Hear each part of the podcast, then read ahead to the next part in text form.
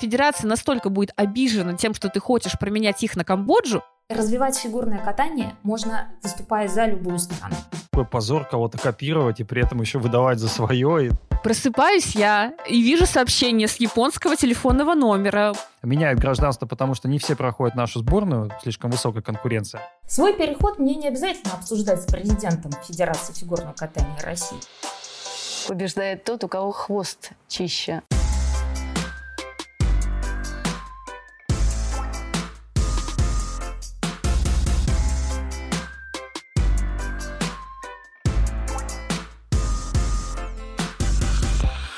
Подкаст «Чистый хвост» в эфире. Всем привет, меня зовут Павел Копачев, шеф-редактор sports.ru.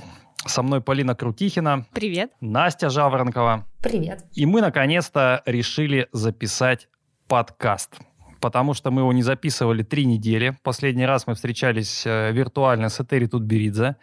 Девчонки вообще не встречались. А, ну, а сегодня мы решили, что пора бы уже все-таки Погодка осенняя впереди. Не как сегодня плюс 30. Уже 1 сентября будет настоящий дубак. И мы решили записать про то, как э, некоторые российские фигуристы перестают быть российскими фигуристами. Меняют паспорт, меняют флаг, чтобы выступать э, на международных соревнованиях.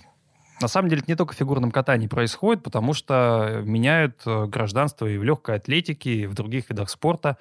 А, ну вот и такой тренд докатился до нашей прекрасной фигурки. Ну и на самом деле не только в России происходит, и мы сегодня будем в том числе говорить о случаях смены гражданства иностранными фигуристами, зачем они это делают. В России понятно, у тебя такая огромная скамейка запасных в женском одиночном, что ты можешь просто ну, да. своей очереди не дождаться. Но так ведь делают и в Канаде, в США, и в европейских странах. Мы сегодня это тоже все обсудим. Кстати, как, Полин, к слову, фигурки. Изменилось твое отношение в лучшую сторону, нет? У меня всегда было отношение к слову фигурку совершенно нейтральное. Я его могу употреблять в речи, я не употребляю его в текстах, потому что я знаю, что очень многих людей это задевает. И задевает иногда настолько, что единственное, что не способны разглядеть в четырех страницах вордовского текста, это слово фигурка. Поэтому для того, чтобы не отвлекать публику от моих прекрасных умных мыслей, я слово фигурка не использую. Хотя даже Татьяна Тарасова его употребляет. А если будут мысли неумные, то ты можешь можешь употребить слово Таких фигурка? у меня нет. Таких у тебя нет? Как, какого мнения о себе Полина? Друзья, а, если вам кажется, что наш подкаст умный или не умный, вы можете поставить нам лайк или дизлайк, подписаться. Ну и если вы нас слушаете на Ютубе, а таких большинство, то не забывайте, что есть Яндекс Музыка, есть Apple, Google подкасты. В общем, а, там мы тоже есть, и вы там тоже можете с нами а, быть, присутствовать и вообще нас тоже там любить. Ну а теперь давайте немножко по новостям, потому что мы не встречались долго, и уже вот э, буквально несколько часов назад Ксения Столбова родила сына от Николая Морозова. И меня эта новость тоже немножко, скажем так, удивила. Ну, я бы сказала, не несколько часов назад, Паш, а 5 августа. 5 августа. Меня она догнала несколько часов назад, потому что я был в отпуске, и вот так вот догнался спустя несколько недель, можно сказать. А, что дальше? А, у нас э, идет юниорский гран-при. Там не выступают россияне, зато звучит русская музыка. По крайней мере, вот э, у нас вышел текст про то, как канадка Лея Перейра выступала под «Очи черные» такой привет России соревнований, куда наших не пускают. Там не только она звучала на катке, кстати, там в чате трансляции было очень много русскоязычных людей, мне кажется, процентов 50, наверное. В какой-то момент один мужчина начал просто в чате петь песню «Молодость моя Белоруссия». Ну, тоже такую патриотичную, дружественную песню. Потом фигурки моды на Трусову. Я сейчас буквально несколько заголовков прочитаю, чтобы, во-первых, если вы э, не так часто заходите к нам на сайт sports.ru, зашли и поняли, что у нас много чего хорошего. Так вот, юниорка из Казахстана надела копию платья Трусовой. И даже дизайнер этого платья удивилась. Вот так вот. Ну, естественно, никто у нас не, не смотрел эти соревнования, ни Полина, ни Настя, да? Неинтересно вам не смотрите юниорские гран-при. Я же тебе цитату из чата привела. Но конкретно про казахскую фигуристку. Конкретно про платье, да, я узнала на самом деле из этой статьи, хотя для меня и Настя проспойлерила, что для нее уже тоже ничего удивительного в этом нет. Ну, для что... вас вообще никогда ничего удивительного ну, нет. Ну да, потому что платье чемпионок, э, сейчас только не надо привязываться к словам, что Трусова не чемпионка олимпийская, мы знаем, что когда был московский Трусова, в принципе, не чемпионка. урбанистический форум, ее там назвали олимпийской так, чемпионкой. ну давайте, Трусова чемпионка по юниорам. И тут, мне кажется, можно без всяких оговорок. Титулы у нее есть в любом случае. Но дело в том, что платье любых хорошо известных фигуристок и фигуристов, их же постоянно копируют. И в женском катании, и в мужском. И Джейсон Браун катался в копии костюма Алексея Ягудина, что потом не мешало Алексею Ягудину на регулярной основе крыть Джейсона Брауна не самыми Ну, скажи честно, приятными матом эпитетами. крыть. В душе так точно. В душе точно. А я сразу вспомнила, что Илья Малинин катался по юниорам как раз в костюме, которая была ну, практически копией костюма Юзуру Ханю Сеймей. И на самом деле, сколько я при этом еще видела а, копий костюма Алины Загитовой, все ее бесконечные пачки, красные, а, та, которая черно-белая, как лебедь. Это просто вот приходишь на любые питерские соревнования, юниорские, и все, у тебя пять Алин Загитовых, точнее, копий Алин Загитовых, буквально вот на каждом соревновании. И я думаю, что это скорее хорошая тенденция, когда а, ну, юниорам надо на кого-то равняться. И в этом ну, даже удивляться нечему. Ну, это отсутствие фантазии на самом деле. Паша, если бы ты был фигуристом, ты бы в чьем костюме катался из великих? Я бы точно никого не копировал. Мне кажется, это вообще такой, такой позор кого-то копировать и при этом еще выдавать за свое и даже не, не поставить в известность ни дизайнера, никого. То есть просто взять, скопировать и такой, о, да, смотрите, я тут такой крутой, я ну, такой там классный. платье не буквальная копия, там есть изменения, нет шипов, там немного другие рукава. Идея, безусловно, Ну, у была тоже взята у Трусовой. не всегда были шипы, не на всех соревнованиях, скажем так. Но это не полная копия, поэтому был ли здесь смысл у дизайнера как-то отдельно выделять? Ну, наверное, связаться было бы правилом хорошего тона. Это к вопросу о том, когда Даниил Глихенгауза для номера Алины Закитовой показательного под Бэй Guy взял несколько движений у американской танцовщицы, и потом у них в Инстаграме весь вечер были разборки. Должен был ее предупредить или нет? Конечно, должен был, но, видимо, не хватило того самого хорошего тона, о котором ты сказала. Здесь вот есть очень тонкий такой момент. Когда берут хореографию, то здесь уже вопрос об авторских правах. Но если берут а, костюм или вдохновляются костюм, или даже вообще просто вдохновляются программой известного и э, крутого спортсмена, то здесь уже идет э, речь о преемственности, о том, что э, юному спортсмену всегда нужен кумир, то, к чему стремиться. И в большом спорте это даже хорошо, потому что именно таким образом юные звездочки находят какой-то вот свой стиль.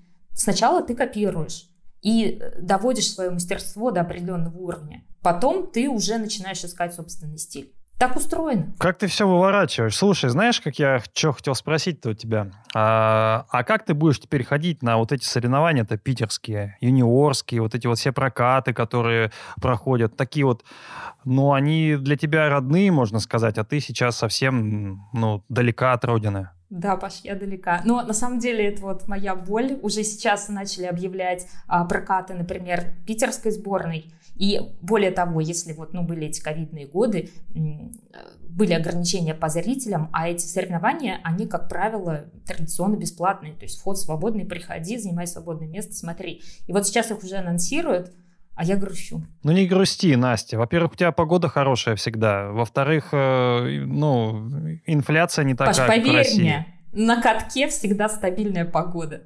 Поэтому, когда ты приходишь на соревнования, у тебя всегда плюс-минус одинаковое освещение, одинаковое отсутствие ветра. Настя, я думаю, что чемпионат Кипра по фигурному катанию это тоже вполне себе нормальное зрелище. Слушай, я бы, кстати, посмотрела, но э, я о нем пока только слышала, и учитывая, что он проходит на круглом катке, при этом они каким-то образом определяют чемпиона, ну, не знаю, что тебе сказать, но я обязательно тебе сниму видео, когда начнется. Ну, на круглом, по крайней мере, не на квадратном, поэтому все нормально. Ты знаешь, я так как каталась на нем, могу сказать тебе самую главную фишку этого круглого катка. А, очень сложно ориентироваться. Вот когда ты привык уже кататься, когда у тебя есть короткий борт, длинный борт, ты просто себя в пространстве осознаешь, тебе не нужно там останавливаться, смотреть, ага, в какую сторону я поехал, как далеко до борта. Когда же он круглый, в какой-то момент ты просто понимаешь, что ты сейчас впилишься в борт, и, ну, все, мозг сходит с ума. В общем, ждем тебя в России. Надеемся, что тебе нам по- понравится у нас, и больше ты не будешь вспоминать про круглые катки. Я хотел еще сказать про Камилу Валиеву. И Камила Валиева пока не выступает, зато она снимается в клипах. И вот как раз э, ты мне говорила перед подкастом, что ты смотрела тот самый клип Вани Дмитриенко, где Камила сыграла саму себя. Сказала два слова «спасибо». Вот, э, как тебе? Нормальный клип, слушай, я почитала комментарии, и, как обычно, вот эта вся перепись людей, которым 50 лет назад э, было лучше, Я не поклонница Вани Дмитренко, я знаю у него только одну песню про Венеру и Юпитер, под нее еще Степанова Букин катались показательно, причем катались, мне кажется, несколько лет подряд в разных шоу нормальный мальчик, поет и поет. Э, у него, кстати, я недавно натыкалась э, на выпуск с его участием э, передачи «Музлов» Станислава Ярушина. Там приглашают разных музыкантов и с ним поют, в том числе каверы на песни других исполнителей, обсуждают музыку, и там этот Ваня Дмитриенко раскрывается вообще с другой стороны. Поэтому если кто-то сейчас нас слушает, кто уже его захейтил вчера и хочет узнать про музыкальные вкусы Вани Дмитриенко, можете после нашего подкаста включить выпуск этой программы. Вот такая навигация по Ютубу от Поли Полины. А, Настя, ты-то смотрела клип? Да, я посмотрела клип. Ну, тоже не разделяю никакого хейта.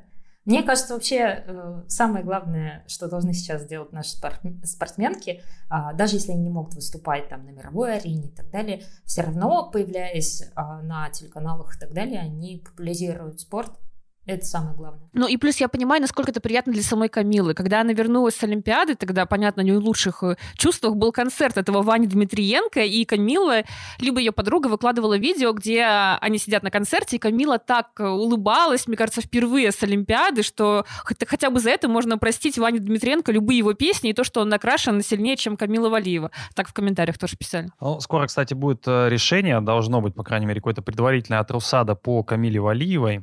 Э, это решение будет от Русада, и есть основания полагать, что оно вполне может быть э, положительным для э, Камилы, по крайней мере, есть такие прогнозы, но это не значит, что с этим решением согласится Международный Олимпийский комитет, Международный союз конькобежцев, то есть вполне возможны какие-то апелляции. Я к тому, что вся эта серия, история затягивается, скорее всего, и мы ждем вердикта в ближайшие, в ближайшие прям, наверное, там месяц.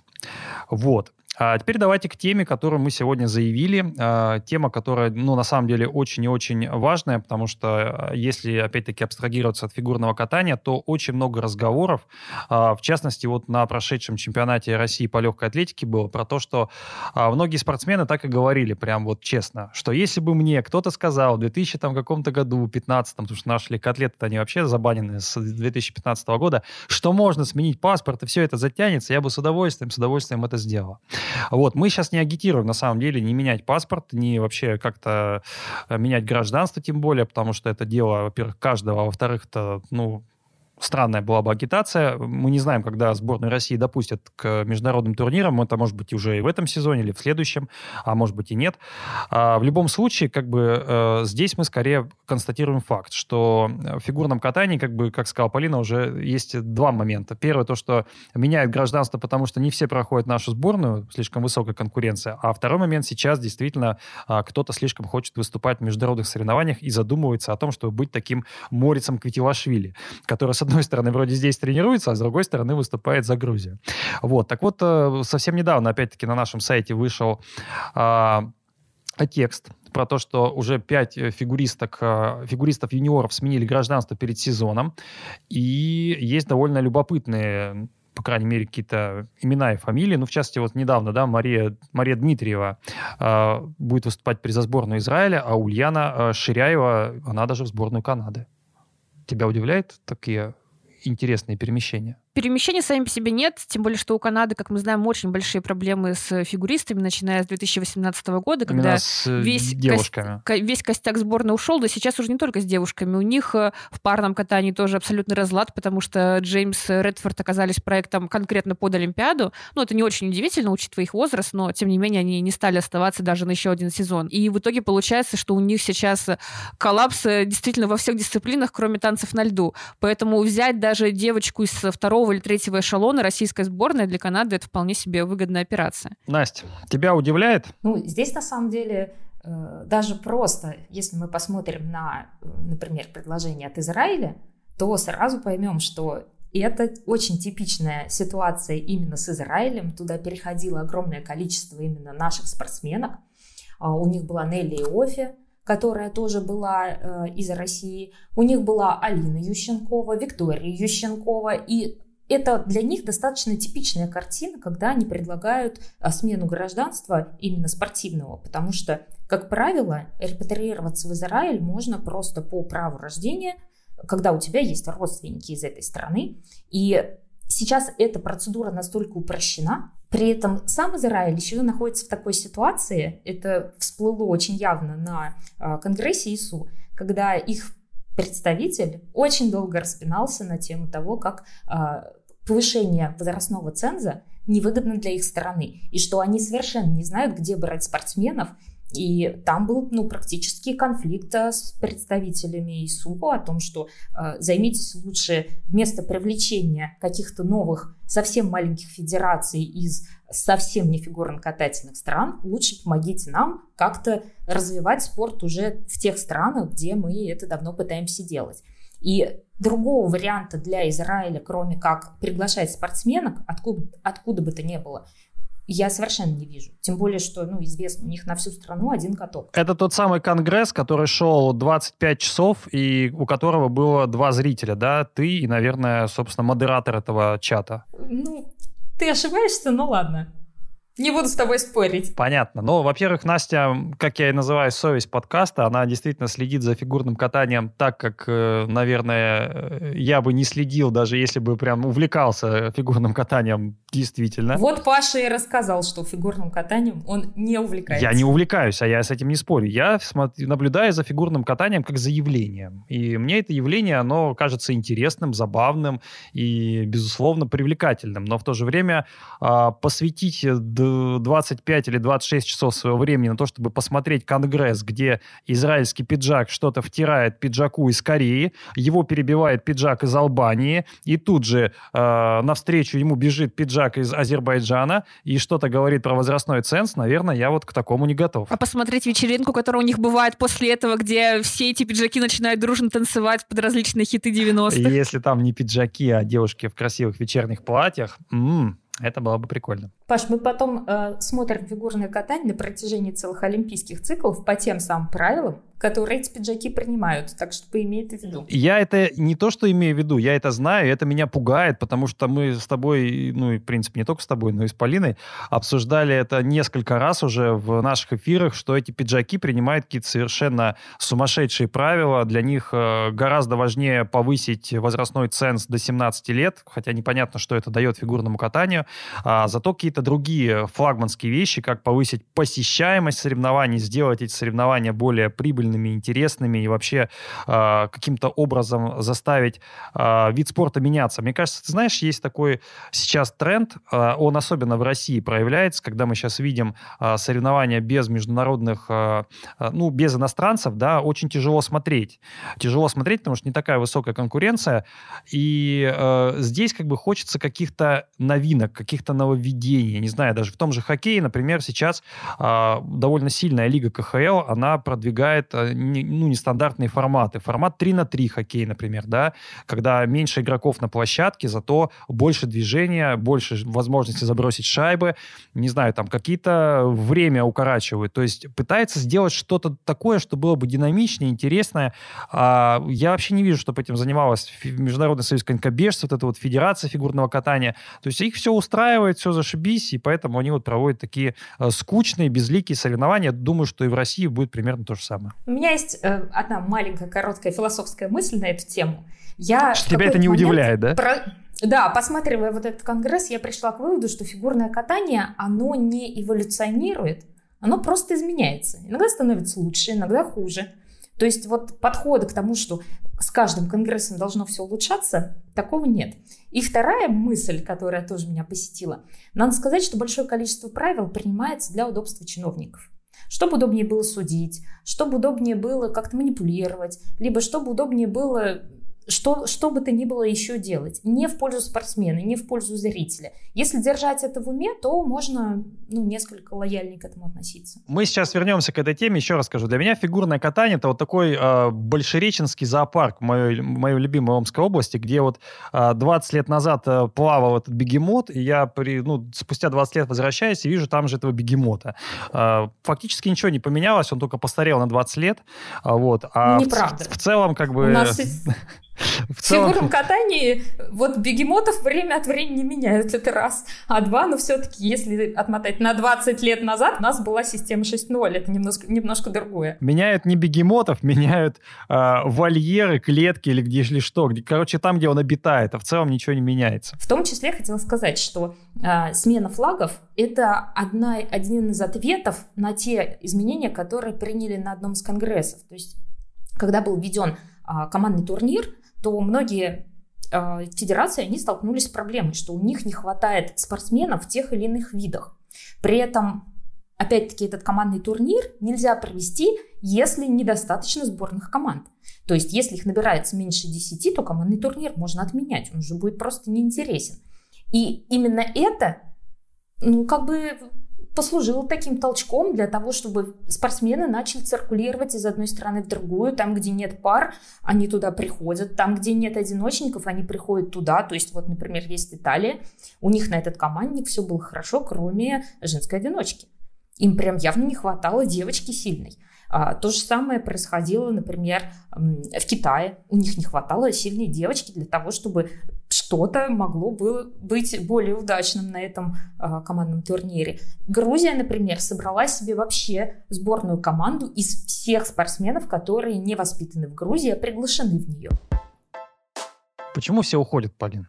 И стоит ли ждать, вот, что эта тенденция будет продолжаться? В фигурном катании, помимо той причины, очень правильно, которую назвала Настя, есть еще две другие глобальные причины переходов, которые вообще работают не только для России, и даже, может быть, иногда в меньшей степени для России, но и для других федераций. Первая причина — это то, что у тебя в стране просто нет подходящего тебе партнера, если ты занимаешься каким-то парным видом либо катаешься в танцах, либо, собственно, в спортивных парах. И если мы на самом деле посмотрим на списки тех э, фигуристов, которые принимают участие в соревнованиях до сих пор, либо закончили карьеру сравнительно недавно, там огромное количество людей, которых мы считаем выращенными той федерации, которую они представляли на пике своей карьеры, но на самом деле они начинали вообще кататься в другую страну. Чаще всего это происходит между США и Канадой. Допустим, та же Кейтлин Уивер, она на самом деле американка, но стала известна, выступая за Канаду. Пайпер Гиллис то же самое, она американка, она каталась каталась, кстати, с Захари Донахью, тем самым, с которым в итоге начала выступать э, Мэдисон Хаббл. Но в итоге, когда освободился Поль Порье в Канаде, она переехала и стала кататься за Канаду, именно за нее добилась успехов.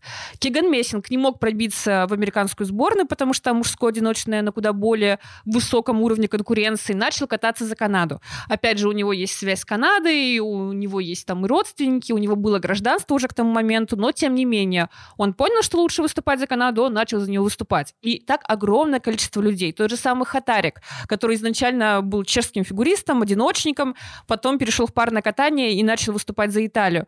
И мы их знаем уже действительно как фигуристов, представляющих вот те самые конечные страны, которые дали им какой-то успех, но тем не менее они начинали действительно с другие федерации, ничего в этом такого страшного нет. Ну, мы можем вспомнить еще и 90-е годы, да, когда это тоже было. В принципе, э, Албена Денкова, Максим Ставийский. Максим Ставийский — это совершенно не болгарин, да, но тем не менее выступал выступала за Болгарскую Федерацию. А, ну, Марина Анисина с Гвиндалем Пейзера, это что же, в принципе, история, когда у Марины Анисина не было партнера, и она, в общем-то, нашла его во Франции. Ну, я уж молчу про Алену Савченко, да, которая искала себе партнеров э, сначала э, в Германии, потом э, нашла его в итоге во Франции, Бруно Массо, и выступала оба раза за Германию. Есть танцевальная пара Фурье Бадри и Соренсен, которые начинали за Канаду, потом они ушли кататься за Данию, когда в Канаде как раз была очень жесткая конкуренция в танцах на льду. Освободились места, ушли в Верчимойр, ушли в Иверпаже, и пара снова выступает за Канаду. Вообще, на самом деле, интересный вопрос, что многие федерации, там же сложно получить гражданство. Например, в Японии, да, вот японская федерация приглашает тех же танцоров, ну, прекрасный пример, да? А, как они им дают гражданство, насколько легко? Да и в Израиле, вот сказала Настя, что а, там, если есть репатриация, если есть кто-то там из э, родственников а, с еврейскими корнями, ну а если нету? Вот у нас с тобой нет, например, еврейских корней. Вот что нам делать, а мы хотим быть, э, выступать за сборную Израиля в фигурном катании? Я сейчас немного все-таки назад отмотаю. Не хочу выступать просто ни за какую сборную, кроме российской. Поэтому я про Японию. Врешь же, врешь. Про Японию ставлю две копейки. А, смотри, в Японии, да, есть э, сейчас танцевальная пара Камацубара Калета, Камацубара японка, Калета американец. Они поженились, и по японским законам он мог претендовать на гражданство только вступив в брак, и плюс ему еще, как он рассказывал в интервью, нужно было обязательно взять э, а, фамилию жены. Точнее, можно было, чтобы Яна взяла его фамилию, но он решил, что из уважения к стране, из уважения к культуре, если уж он выступает за Японию, то будет логичнее ему сменить фамилию, а не ей на его американскую. Как думаешь, Смолкин сменит фамилию на Дэвис? Так вот, а, он сменил фамилию, действительно, и мало того, как-то имя Тим уже не очень подходило к новой фамилии Камацубара, он на международных соревнованиях продолжает, продолжает выступать под э, старой своей фамилией, под девичьей, а, на внутренних уже под новой. Так вот, и он еще и имя поменял, причем он обратился за помощью к своей теще, спросил, если бы у вас был ребенок-мальчик, как бы вы его назвали? И она сказала, что назвала бы его... Глебом. Такеру, что значит уважение или драгоценность. И вот теперь они шутят с женой, что самое красивое имя в их семье оказалось именно у Тима, который его сменил уже во взрослом возрасте. Настя, как думаешь, Глеб Дэвис было бы неплохо звучало бы? Я всегда выступаю за защиту Глеба, потому что меня вот эта шутка про Дэвисов э, очень не нравится. Я считаю, что в их паре как раз основная драгоценность – это Глеб Смолкин. Поэтому я за то, чтобы он не менял фамилию. У мы Глеба день рождения. день рождения, мы да. записываемся, но мы должны Кстати, поздравить да. Глеба с днем рождения. Ну, потому что... Потому что мы посвятили ему половину летних выпусков нашего подкаста. Ну и потом у него прекрасная пара, прекрасная жена, прекрасная, прекрасная теща. теща. Это самое главное. За тещу! Мы ее особенно любим. Ну, то есть а, дарить ничего не будем, у человека все есть. Мы подарим ему, в общем-то, то, что он сегодня, ну, не так... Тайм-код в нашем подкасте. Не так много услышит про себя и про свою тещу. А, скажите мне про эти самые переходы, насколько сложно это осуществить? Сборная Японии, сборная Израиля, сборная Франции. Ну, гражданство, да даже гражданство российское получить тяжело, мы прекрасно знаем, что многие, ну, год и два ждут, по крайней мере, это и в хоккее есть. То есть это не так просто, что вот захотел получить гражданство, получил. Ну, я в одном из наших предыдущих подкастов рассказывала, что даже иногда приходится в Конгресс США писать а, с запросом на то, что, пожалуйста, выдите нам гражданство, потому что, ну вот уже Олимпиада буквально через месяц. И на самом деле этот процесс очень непредсказуемый. То есть получение японского гражданства – это даже на общих основаниях, когда человек все, выучил язык, переехал, много лет живет в Японии, это очень, очень сложный квест. И поэтому здесь, конечно, почти всегда а, в более выгодной ситуации находятся спортсмены, которые либо имеют гражданство по рождению, то есть вот, к примеру, а, Диана Дэвис, она действительно родилась в США, имеет это гражданство, и вопросов ну, никаких к ней нет.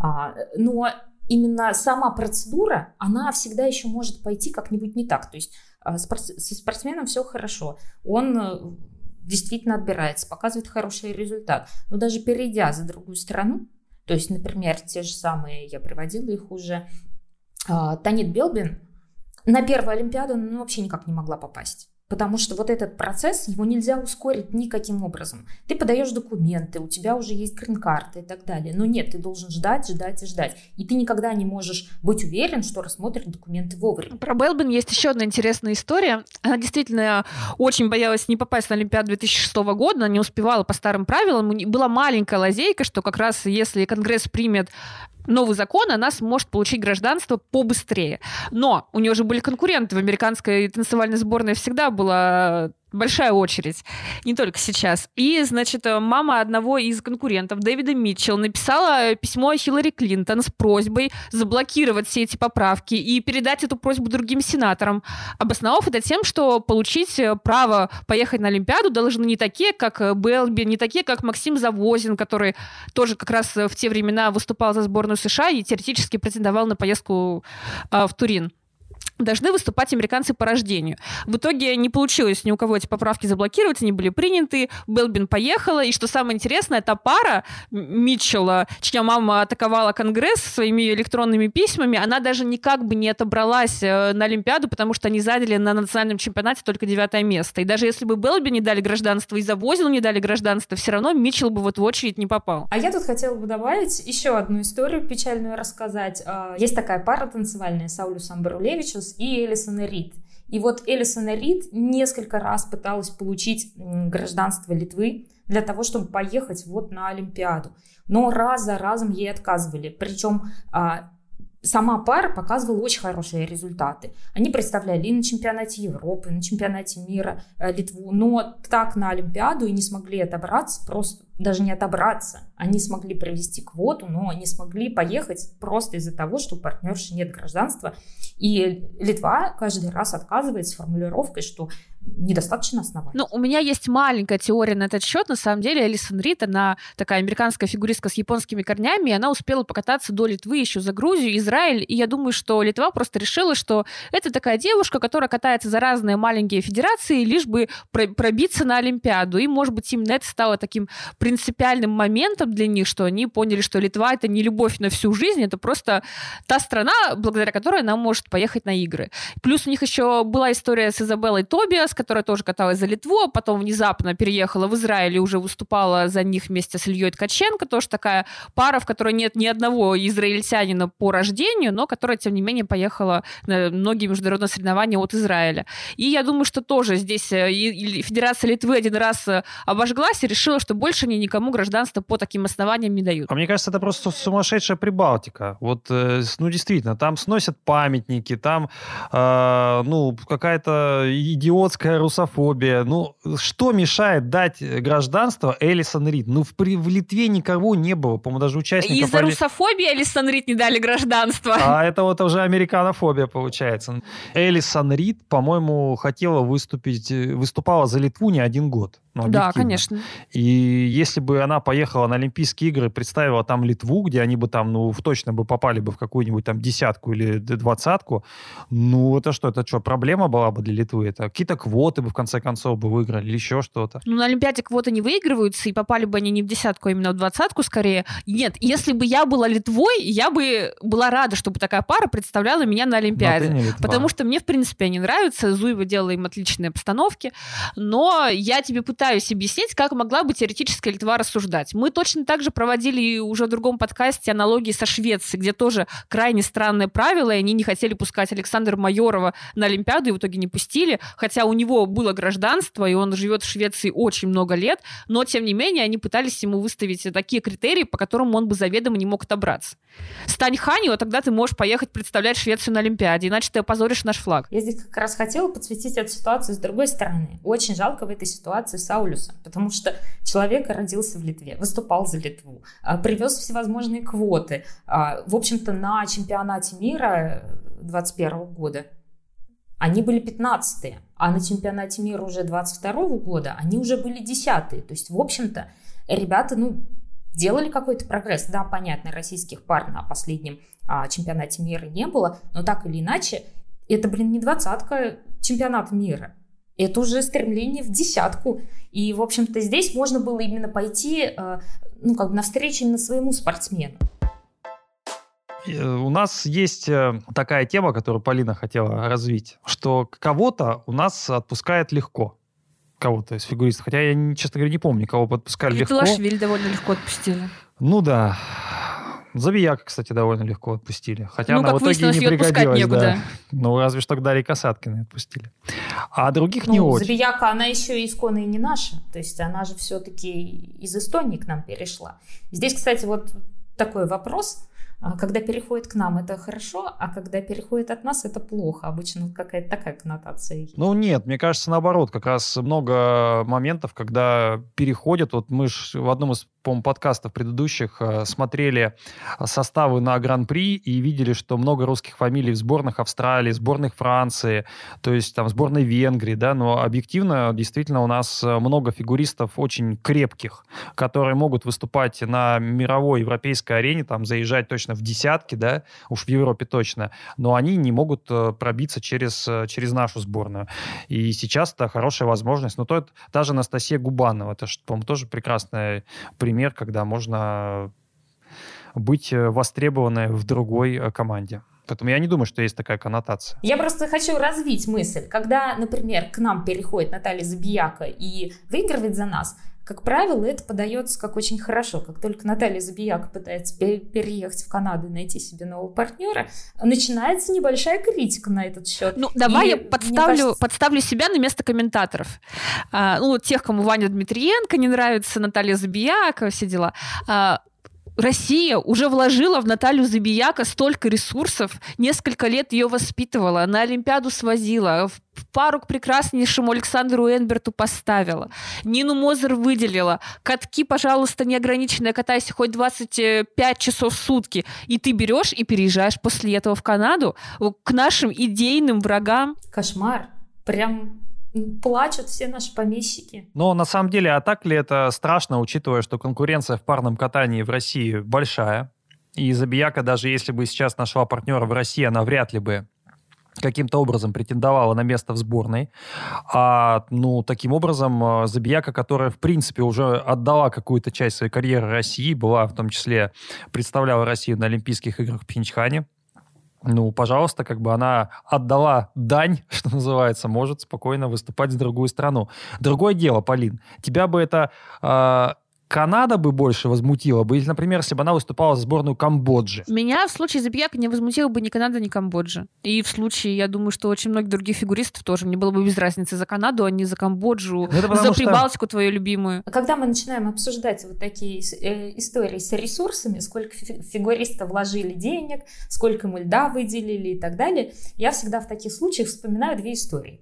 Это Алена Савченко, когда после ее завершения карьеры именно шелковой она решила встать в пару с Брюно Массо, а, у нее возникли некоторые сложности Французской Федерации, которая вдруг объявила о том, что а, если вы хотите забрать нашего партнера под свой, ну, на тот момент уже германский флаг, то, пожалуйста, заплатите нам 100 тысяч евро.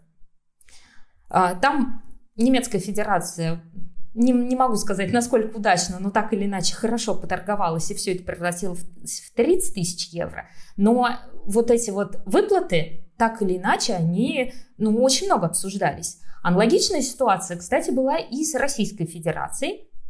И это переход а, Марины Анисиной. А, дело в том, что Марина, когда выбрала Гвиндаля Пизера, она собиралась забрать этого прекрасного французского мальчика к нам в Россию. Но что-то пошло не так. И как потом уже рассказывала Марина Нисина э, не один раз в своих интервью, и потом она еще книжку написала об этом ситуации, что оказывается ее продали. И ее наша федерация получила э, компенсацию за Марину. Потому что французы совершенно не собирались отдавать своего партнера. А, с нашей стороны на Анисину тоже никто особой ставки уже не делал, ну как бы партнера нет, никакого будущего не предвидится, и поэтому забирайте, пожалуйста, но Марина потом писала о том, что было неприятно почувствовать себя товаром. В феврале, когда была Олимпиада, просыпаюсь я одним утром, и у меня сообщение в Телеграме с японской... 24-го? Какого? Во время Олимпиады. Так. Просыпаюсь я и вижу сообщение с японского телефонного номера, мол, Полина, ведущая программы «Доброе утро» на японском телевидении, хочет позвать вас к себе в эфир и обсудить Камилу Валиеву. Я думаю, конечно, интересно. Пробила номер действительно японский. А, э, согласилась. А, так что да, каким-то утром японские зрители проснулись и увидели меня на своих экранах. Естественно, все это происходило по зуму, поэтому я никуда не ездила. А, но действительно, ко мне подключились и редактор японской передачи, переводчица. Мы общались на русском через переводчика. А, и сначала они задавали вопросы про Валиеву, про ее дело, как в России к этому относятся, жалеют ее или говорят, лучше бы ты сидела дома и не появлялась на командном турнире. Я там описала всю эту историю глазами себя как россиянки. А потом начался блок очень своеобразных вопросов а, в духе того, как вы считаете, а любой российский фигурист, он бы принял допинг ради Владимира Путина? Я говорю, нет, не принял бы. И вообще э, странные вопросы у вас здесь. А, и они подводили к тому, что в России фигуристы и вообще спортсмены настолько зависят от государственного финансирования, что, наверное, они готовы буквально на все, лишь бы это финансирование оправдать. Я проводила аналогию с тем, что в тех же самых Соединенных Штатах там, с другой стороны, все зависят от спонсоров, и тебе тоже нужно постоянно отбивать вложения, потому что если у тебя спонсора не будет, ты себе лед и тренера никогда не оплатишь. То есть так или иначе, если ты не зарабатываешь сам по себе миллионы или твои родители, фигурное катание слишком дорогой вид спорта для того, чтобы ты мог э, сам без спонсоров либо без господдержки оплачивать себе все связанные с этим расходы. А, так что, видишь, Паш, этим вопросом задаются не только в нашем подкасте, но и даже в Японии. Ну, кстати говоря, я помню, как э, делал интервью с э, нашим русским человеком, который работал переводчиком. А, он живет э, в Японии, его сын катал, катался в том числе за сборной Японии, чемпионат Японии. И он мне рассказывал, сколько стоит, в принципе, жизнь японского фигуриста, и это большие деньги, то есть там 20 тысяч долларов, и постоянные-постоянные траты там то на костюмы, то на лед, то на хореографа, то на разные-разные-разные там подкаты, то есть это ну, довольно серьезные деньги. И какие-то гранты можно получить там только в каких-то определенных университетах, если ты учишься, вот, и то это не стопроцентное. То есть получается, что фактически даже э, спортсмены сборной страны в Японии, они тоже, в общем-то, выступают за, за свой счет. То есть, ну, конечно, что-то оплачивает государство, но не все. И ты уже привела пример с американцами, и, в общем-то, мы в свое время разговаривали с фигуристом Алексеем Красножоном, и он тоже объяснял, что для того, чтобы быть в сборной США и чувствовать себя уверенно, нужно, конечно, и учиться желательно, потому что никто потом не оплатит тебе университет, и выступать, и показывать какие-то результаты, быть там в шестерке, в пятерке, чтобы тебе федерация оплачивала хотя бы лед, хотя бы тренера, потому что это все стоит, стоит денег сотрудников. Вот так вот. Возможно, поэтому Шома Уна, когда приехал к Тутберидзе, понял, что он оплачивать э, такое э, гениальное тренерство не сможет. Ну, это как бы гениально, я здесь ни в коем случае не, не шучу. То есть оно гениальное. Результаты говорят сами за себя. Один из вопросов, который Полина писала перед подкастом в нашем мини-плане, у нас есть такой чатик, где мы, в общем-то, советуемся с и обсуждаем э, ближайший подкаст. Вот как раз был вопрос, этично или неэтично переходить э, в другую сборную. Вот э, ты задаешься таким вопросом? Вот, ну, я думаю, что и любой фигурист задается. Вот, вот он переходит в сборную там Канады. Есть такой вариант, что, блин, а как на меня будут смотреть, как это примут? Понимаешь, любой фигурист задается, и здесь есть, естественно, очень большой аспект и моральный, когда спортсмен привыкает уже с детства выступать под российским флагом, ему будет не просто, наверное, увидеть рядом с собой какой-то другой флаг. Ну да, Но и... тоже грузинский, например, там, как, как у Губановой. А, но и есть какие-то более циничные, может быть, аспекты именно материальные, потому что если ты, условно, Евгений Медведева из России, то в России тебя действительно знают, у тебя есть миллион подписчиков в Инстаграме, а, у тебя огромное количество рекламных контрактов, здесь у тебя хлопья, здесь у тебя Озон, здесь у тебя там еще какая-нибудь сила Сибири. А, но если ты переезжаешь в другую страну, тем более не соседнюю, а очень далекую, условную ту же самую Канаду, для них, конечно, кто-то тебя знает, кто увлекается фигурным катанием, но для большинства большинства ты просто некая Женя Медведева из России. И получить те же самые контракты, тренируясь уже, выступая за эту страну, самое главное, тренируясь бог с ним, но главное, выступая, уже будет принципиально сложнее. Поэтому здесь ты должен выбирать. Либо у тебя гарантированный шанс э, выступать на разных соревнованиях, и, может быть, если ты преодолеешь ту же самую конкуренцию с россиянками, но уже будучи представительницей другого флага, и ты сможешь э, какие-то медали выигрывать, у тебя появится уже любовь э, местной публики, признание и новые контракты. Но если ты просто переехал, чтобы ездить на те же самые этапы Гран-при, чемпионаты мира, четырех континентов и так далее, но у тебя нет э, результатов, которые позволяют тебе быть на виду, тогда для тебя это все будет очень таким проектом дорогостоящим, потому что ты не можешь уже брать деньги из Российской Федерации, ты не можешь привлекать новых спонсоров, потому что нет результатов, и ты просто катаешься для себя. Ну, тоже имеет место, если у тебя есть деньги, чтобы все это оплачивать. Я хотела вернуться к вопросу этичности. Да, давай. И у меня здесь очень простая такая вот развилка. А, можно рассуждать с точки зрения чиновника, которому надо, чтобы спорт развивался внутри собственной федерации. И в этом случае, конечно, этический вопрос очень ну, так остро встает, что нет, нужно выступать обязательно под своим флагом, э, обязательно свой гимн и жить там, где и тренироваться, там, где ты родился. Но можно смотреть с другой стороны, со стороны спортсмена. И со стороны спортсмена самое главное, чтобы развивался спорт. Выше, выше, быстрее, сильнее и так далее. То есть развивать фигурное катание можно, выступая за любую страну. Главное выступать и я вот в этой ситуации смотрю именно со стороны спортсменов. Мне кажется, э, вопрос этичности здесь вот стоять должен только с той стороны, что всегда лучше кататься, чем не кататься. И если два замечательных партнера будут разделены границами стран и просто не встанут в пару и просто уйдут из спорта, то это всегда хуже чем если зато будут довольны, я не знаю, твои чиновники из твоей федерации. Поэтому в данном вопросе, мне кажется, вот вопрос этичности, он Просто зависит от подхода. Если ты чиновник федерации, конечно, ты скажешь нет, переходить нельзя. Лучше оставаться внутри своей федерации и быть э, таким тихим, спокойным, не доставлять проблем. Плюс есть очень большое количество примеров, когда фигурист начинает кататься с другую страну, но у него есть э, с ней определенная связь. Он не просто выбирает рандомную Камбоджу, которую ты уже упоминал сегодня, такой потыкал по карте, какую бы страну мне сегодня представлять? О, Камбоджа. Например, если у него есть действительно родственники в той стране, стране, за которую он сейчас будет выступать. Родители, бабушки, дедушки. Тот же самый Квителашвили, у него по фамилии уже очевидно, что он имеет к Грузии определенные отношения. Пусть даже он долгое время катался за Россию и тренируется в Москве. А, или, например, Николь Раичева была такая фигуристка. А, она выступала за Словакию, но при этом являлась американкой, она там родилась, у нее, а, получается, наполовину она словачка, наполовину американка. И она начала кататься за Словакию, потому что там было проще пробиться, чем в американской сборной. И стала вполне себе видной фигуристкой уровня Европы. Алексия Паганини родилась в США, но выступает за Швейцарию, потому что ее отец швейцарец. И тренер сказал Алексии, что, наверное, проще тебе будет пробиться за свою родную страну. И тоже смогла занять четвертое место на чемпионате Европы. А будь она американкой, она бы, может, даже на чемпионат четырех континентов не отобралась. Слушайте, ну у меня такой вопрос. А, вот э, давайте представим, что, э, например, есть такой дуэт Виктория Синицына, Никита Коцалапов, да, и, допустим, они бы не завершали карьеру, да? И Синицына сделал предложение Гийом Сизерон. Ну, было бы интересно, да, это посмотреть. А, так вот, э, здесь же тоже есть такая разбилка. С одной стороны, может быть, хочется продолжать кататься, ну хорошо, я, наверное, не тех взял. Синицына и Коцелапа уже не хотят продолжать кататься, и даже тренер Жулин об этом говорит, а они все опровергают и опровергают. Окей, я Александра Трусова. Мне хочется кататься. И я понимаю, что ближайшая Олимпиада может стать моей. И я наконец-то сделаю эти пять прыжков, и никто нафиг не помешает мне, не испортит эту жизнь. Да, никакой Паша не будет потом тебя три месяца обсуждать в каждом подкасте, да. что ты устроила истерику. Да. да, хорошо. И Саша сама не будет истерить на льду и за ее пределами.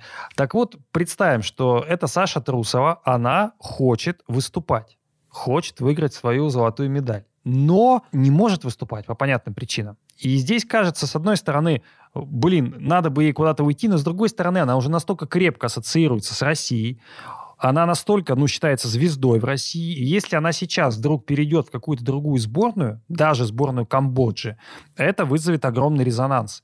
И я думаю, что наша федерация такого допустить, ну, не захочет и не сможет. Паш, ты знаешь, что самое главное и самое первое правило для того, чтобы осуществился релиз, это что твоя текущая федерация не против. Так вот, уверяю тебя, наша российская, собственно, федерация фигурного катания будет 100% против, если кто-то из топов хотя бы попробует, посмотрит хотя бы на карту мира и такой, о, королевство Камбоджи, почему бы и нет. Поэтому здесь просто вот, ну, есть ряд пунктов, которые нужно соблюсти. То есть вот Пункт номер один. Это Твоя я все понимаю. должна быть не против. Но тебе два года, пройти приглашение. Два года да. ты можешь не выступать, и тебе, в принципе, наверное, будет без разницы, что там скажет другая федерация. Скорее всего, нет, потому что ты все равно будешь числиться в своей федерации. И дальше уже будут вот эти вот игры с тем, что завершил ты или не завершил. Значительно проще это сделать тем людям, которые еще вообще не выступали за Россию совсем. То есть это вот мы опять возвращаемся к нашему самому первому пункту с юниорами. Смотри, допустим, Саша Трусова, гипотетическая, а, получает предложение от гипотетической Камбоджи представлять их. А, по правилам ASU это было бы сделать довольно просто. Должен пройти год карантина, начиная с последнего международного соревнования. Ну, вот. Учитывая то, что последнее соревнование международное у Саши была Олимпиада, в принципе, она уже большую часть карантина как бы отсидела. Простите за мой французский. Но э, по внутренним российским правилам Федерация может устанавливать свои запреты. Ей нужно получить запрос, и только с него отсчитываются два года, уже не один, для того, чтобы тебя могли отпустить за другую федерацию. И Россия, причем, пыталась э, пролоббировать введение подобных поправок на уровне всего АСЮ на последнем конгрессе, но ей отказали. Вот, кстати, интересно, если бы э, Россия приехала на конгресс в другом статусе, если бы он проходил в начале э, этого года, все равно бы отказали или нет? Потому что понятно, что на принятие каких-то российских поправок уже влияла общая политическая обстановка, и могли особо просто не слушать, что там Россия предлагает. Так вот, эти два года Саша Трусова не может больше выступать на международных соревнованиях, она сидит в карантине, а, и при этом она продолжает тренироваться, потому что форму надо как-то поддерживать. Иначе даже Камбоджа, если ты два года будешь просто сидеть на диване и сниматься в клипах Вани Дмитриенко, потом тебе скажут, что Саша, мы в тебя больше вкладываться не хотим.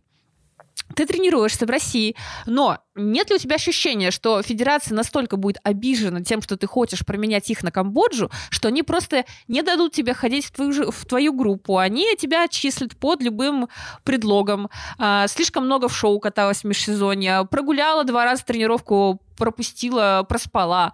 А, и все, и ты больше не можешь тренироваться, но при этом ты все еще сидишь в карантине. Вот, и здесь мы снова возвращаемся к тому первому пункту. То есть твоя федерация еще и должна быть не против. Потому что, ну, на самом деле, поставить палки в колеса можно очень большим количеством способов.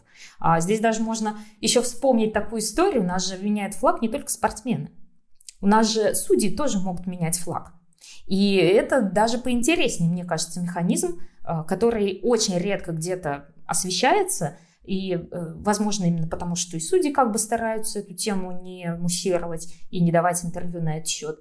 Но, к примеру, вот есть одно интервью Ирины Нечкиной, где она достаточно подробно рассказывает, как у нее происходил переход. Она была судьей а, и занималась именно танцами на льду. Эта женщина интересна двумя вещами особенно. Это первая партнерша Александра Горшкова, и это первая жена Алексея Николаевича Мишина. Возможно, поэтому она достаточно публичный человек. И, в общем, она давала интервью о том, что а, в 99 году ей пришло приглашение а, перейти именно за Азербайджанскую Федерацию и стать судьей там. До того, как она получила это приглашение, она никогда не судила крупные старты типа чемпионат Европы, чемпионат мира, естественно, Олимпиаду она не судила. Но как только она получила это приглашение, она поняла, что ей будет открыт доступ на вот такие вот крупные турниры. И ей пришлось писать запрос в ISU, Буквально вот могу даже процитировать, что она там писала. Свой переход мне не обязательно обсуждать с президентом Федерации фигурного катания России Писеевым. В отличие от фигуристов, которые находятся на обеспечении Федерации, я работаю инженером, занимаюсь судейством в свободное время. И, собственно говоря, ISU ей подтвердил вот этот переход, разрешил. И дальше случилась драма. В 2002 году Олимпиада в Солт-Лейк-Сити, собственно, Ничкина судила тот самый танцевальный турнир – где Илье Вербуху Слобачевой не хватило одного судейского голоса до золота. И после этой ситуации в 2006 году, когда Эрин Нечкин снова отобралась как судья на Олимпиаду и должна была опять судить танцевальный турнир, а, ее буквально уже на самой Олимпиаде забанили как судью на три года за то, что она якобы на чемпионате Европы подсуживала швейцарцам, которые заняли последнее место, и ее оценки ну вообще ни на что уже не влияли. И более того, ну то есть эта история, она э, вышла в свет именно с тем, что Российская Федерация настолько не простила ее за то, что она, во-первых, ушла под азербайджанский флаг судить, и затем еще и не подсудила своим, что, возможно, вот эта история с баном в 2006 году, она была не случайной. Что может э, произойти с э, фигуристом, который собрался под другой флаг? Ну, тут вообще фантазия может быть огромная. Что может сделать наша федерация для того, чтобы кто-то из топов никогда в жизни не перешел и вообще завязал с фигуром? А я хочу от Настиной реплики перекинуть мостик к той мысли, которую тоже мне хотелось обсудить. В какой-то момент федерации становится выгодно, чтобы ее не самые топовые спортсмены начинали выступать за другие страны. Как это происходит? У тебя есть девочка, мальчик, пара, неважно, которые тебе, как федерации, не особо интересны, потому что они не претендуют на медали крупных турниров, но, тем не менее, они неплохие фигуристы, и другим странам они могут быть интересны. И когда ты их отпускаешь кататься за другой флаг, судьи этой федерации могут стать к себе чуть лояльнее. Допустим, э, мы прекрасно знаем, что у нас, э, как на Евровидении, в фигурном катании, судьи объединяются в коалиции, и одни страны дружат с другими, причем это не всегда даже как-то совпадает с той обстановкой, которая происходит на внешнеполитическом глобальном уровне. И вот есть такая судья Чигагидзе, которую забанили э, буквально недавно за то, что она якобы подслуживала Морису Квидлашвили на чемпионате мира 2021 года, судья от Грузии. Если мы посмотрим на ее оценки а, на чемпионате мира, увидим, что действительно Квиталашвили она подсуживала. Причем я посмотрела ее профиль, она ее, в принципе, подсуживала ему регулярно, и вообще странно, что только сейчас это у кого-то вызвало интерес. Она примерно плюс 18 баллов ему нарисовала в сумме с две программы. Но не только ему она помогала. А, допустим, Каледа получает от нее плюс 5 в короткой программе, плюс 4,5 в произвольной. Семененко плюс 6 за две программы. В то же можно подумать, что просто судья в хорошем настроении и всем ставит ставит повыше. Квиталашвили, Калиде, Семененко, швейцарским фигуристам с 20 места. Но нет, Ханю от нее получает минус 6 за две программы, Уна и Кагияма минус 10, Браун минус 7,5. То есть она действительно всех конкурентов отстреливает от пьедестала, а Морису и заодно российской сборной помогает встать чуть повыше. Ну а как ты думала, как твой Михаил может еще быть высоко? Только так. Мой Михаил и без судьи из Грузии будет высоко. А, если мы, а, опять же, откроем протокол уже без этой судьи, просто парное катание на Олимпиаде, произвольная программа. А, кто ставит на первое место Тарасова и Морозова? Судья из Израиля, судья из Белоруссии. А, судья из Испании ставит их на второе, но на первое ставит другую российскую пару, а Испания, в принципе, тоже достаточно лояльна к нам федерации, потому что мы им предоставили прекрасного партнера Кирилла Халявина. А, и так всегда и работает. Если есть федерации маленькие, у которых э, свои фигуристы не претендуют на высокие места, но есть дружественно им крупные игроки, то они этим крупным игрокам, неважно, России, США, Японии, будут помогать вставать повыше. Да, а если эти судьи не будут с нами сотрудничать, то мы их забаним. Вот как вы вынырнули в эту судейскую тематику? Говорили, говорили, Слушай, говорили про, про переходы, а тут что... бац, про судей. Подожди, но эти судьи, они тоже меняют флаги. И э, это не единичный случай очень большое количество специалистов именно судейского сектора, они одновременно и за Россию поработали, и затем поработали за, за Казахстан, за некоторые за американский флаг переходит и так далее. То есть это очень Мама Джонатана Гурейра теперь за Австралию будет работать, кстати. Она теперь их технический специалист. Прекрасно. Ну, зато мы и здесь э, стали использовать такие выражения, как дружественные, недружественные фразы. Вот так вот э, Полина юридический язык нового поколения в общем-то, используют у нас в подкасте. Как вы думаете, будут ли такие переходы продолжаться? Станет ли это тенденцией? И увидим ли мы все-таки какой-нибудь громкий переход? Ну, условно говоря, раз уж мы тему Трусовой затрагивали, ну, условно говоря, Александра Трусова в сборной Камбоджи, в сборной Швеции, в в Швецию. Ее же зовут Швецию. Почему ей в Швецию не, не выступать за это прекрасную Ей же уже страну? не дали приехать в Швецию. Ну, сейчас не дали, потом Ну, дадут. вообще, ты знаешь, за Швецию себе дороже. Ты сначала туда перейдешь, а потом тебе все там будут запрещать, срезать спонсоров, не пускать тебя на чемпионат мира, на Олимпиаду или еще что-нибудь. Они же даже против своих спортсменов играют. Ну, и сборная Литвы такая же, ну что поделать. Вообще, официально на твой вопрос уже ответил Александр Коган. Цитирую. Могу сказать, что мы получаем довольно много запросов на возврат спортсменов обратно в страну. Более того, многие из этих запросов уже удовлетворили. У кого-то закончил кататься партнер и выяснилось, что никому оставшийся фигурист не нужен. Кстати, интересно, про кого это. У кого-то закончились деньги, а спонсоров не отбывают раз разные истории. Есть и те, кто просто мечется по миру в поисках лучшей доли. Для меня это прежде всего говорит о том, что спортсмен хочет не кататься, а просто уехать из страны. То есть, видишь, по мнению Александра Когана, наоборот, процесс идет в другую сторону. Все хотят приехать побыстрее обратно на родину и кататься на золотом коньке Сызрани. И выступать, Я, кстати, вы, уже... выступать в странах БРИКС, в ШОС и вот с этими всеми спортсменами, которые должны к нам приезжать. Я, кстати, уже цитировала вот эту, э, значит, фразу Когана, но я после этого начала отслеживать. Думаю, ну обязательно же кто-нибудь у него спросит, а, каких спортсменов он имеет в виду. Ну, хоть одну фамилию он нам назовет. Но вообще нет, тишина полностью.